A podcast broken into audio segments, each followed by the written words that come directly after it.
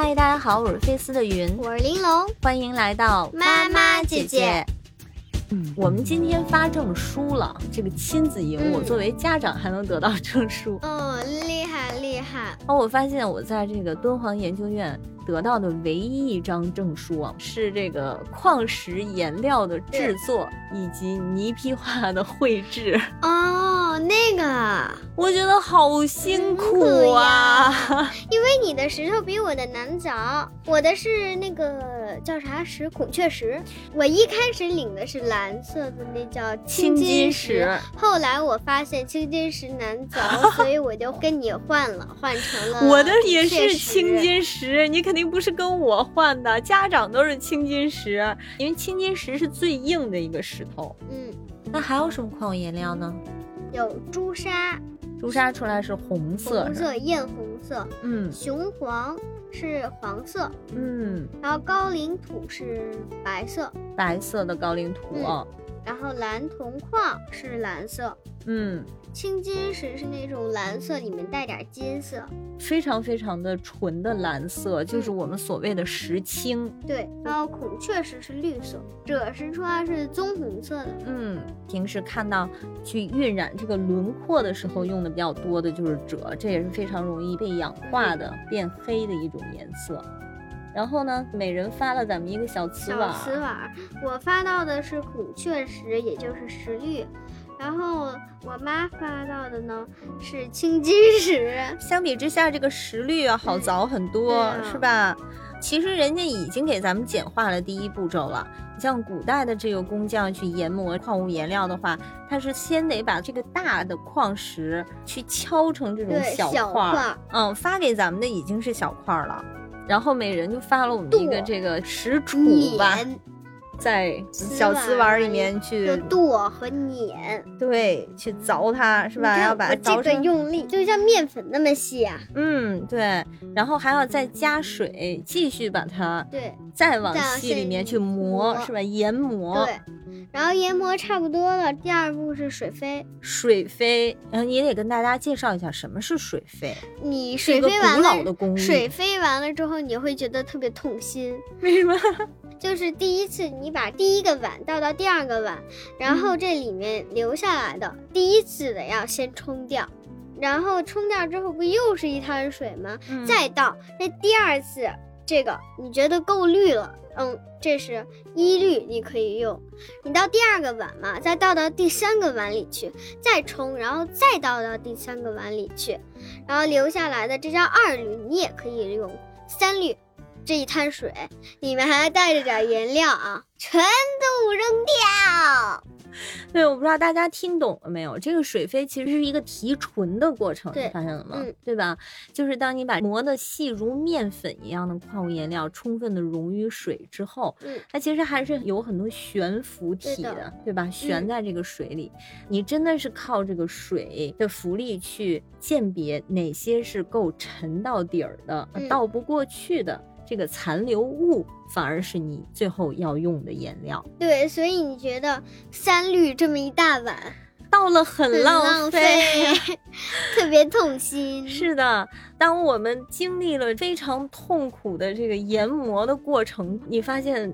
经过水飞留下的只有那么一丢丢 我妈都快要哭了。我真的是，我太心疼古代的工匠了。你说他们多不容易啊！唉。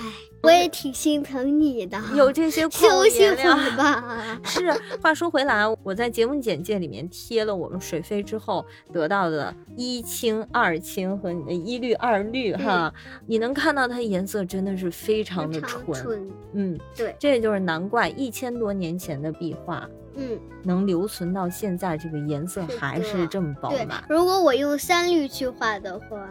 三律其实也是能用到啦，只不过我觉得是老师看不起咱，觉得咱这个研磨做的不够细不够好，所以三律就直接废掉了。嗯，那么水飞之后呢，这个就能直接用了吗？你得到的一清、二清和一不可以氯二绿，还得弄到动物胶里面，然后把它给弄匀，这样才才能粘到这个壁画上。就你把它晒干之后得到这种粉状的颜料是不能直接用的，嗯而且你也不是把它混合在水里面的，嗯而是要一比一的明胶把它调和匀了之后才可以上墙。对的，所以呢，在泥坯画的绘画过程当中，咱们就体验了用矿物颜料上色的过程，是不是？对的。你觉得画的有意思吗？哎呀，没意思，太难了，是吗？就是觉得，哎呀，开始怎么这飘带这么淡呢？所以就拿大毛笔一蘸赭色，蘸了点水，夸叽抹在了我的画上。结果涂完之后，反弹琵琶也不好看，不像真正的。哎，我是觉得你在凿矿石的时候还是很耐心的，嗯。然后画这个飞天画到前半拉的时候还是挺耐心的，对，到后半拉就开始烦了。嗯，而且大多数的小朋友都是到后半拉已经坚持不了了，嗯。因为确实这个矿物颜料太难用了，浓淡的程度啊、非常对，特别难控制。然后咱们也没有地方可以试色，嗯所以经常可能一笔上去就毁掉了。嗯这也就让我感觉古代的工匠真的是技艺超群呢。嗯，我爱画彩星画、马克笔画、蜡笔画，呃，圆珠笔画，除了毛笔画，其他的都 OK。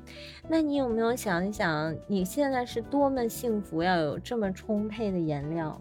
我看过咱们敦煌第一任的守护人嗯常书鸿先生的书，他说他嗯从法国回来的时候，正是赶上咱们中国抗日战争期间，所以那个时候物资非常的贫乏。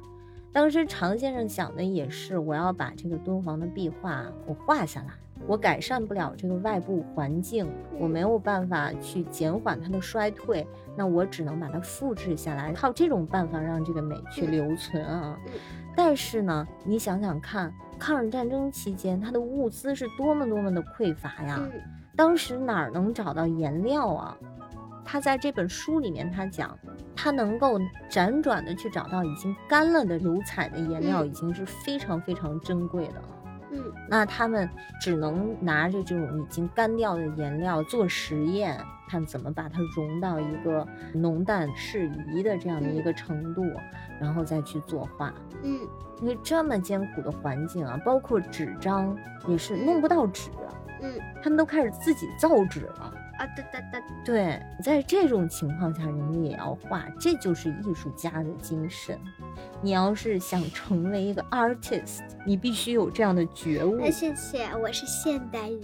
现代艺术家也会面临诸多的困苦。哦，那我是涂色家。涂色家是个什么鬼？对，你们这一代小孩儿啊，以后的颜料可能都不用了，电脑作画了。对，电脑作画画成一个动漫之美女。好吧，我也不期望你能够像这些艺术家一样天天风餐露宿的啊，但是我希望你心里还是对他们存有敬畏。嗯嗯，包括古代的艺术家，他们能够画出这样的壁画，嗯实在是值得我们敬佩。嗯，好啦，今天就聊到这里吧。我们今天分享了制作矿物颜料和绘制泥坯画的过程以及感受。如果你喜欢我们的分享呢，别忘了给我们点赞、评论、订阅、转发。下期再见。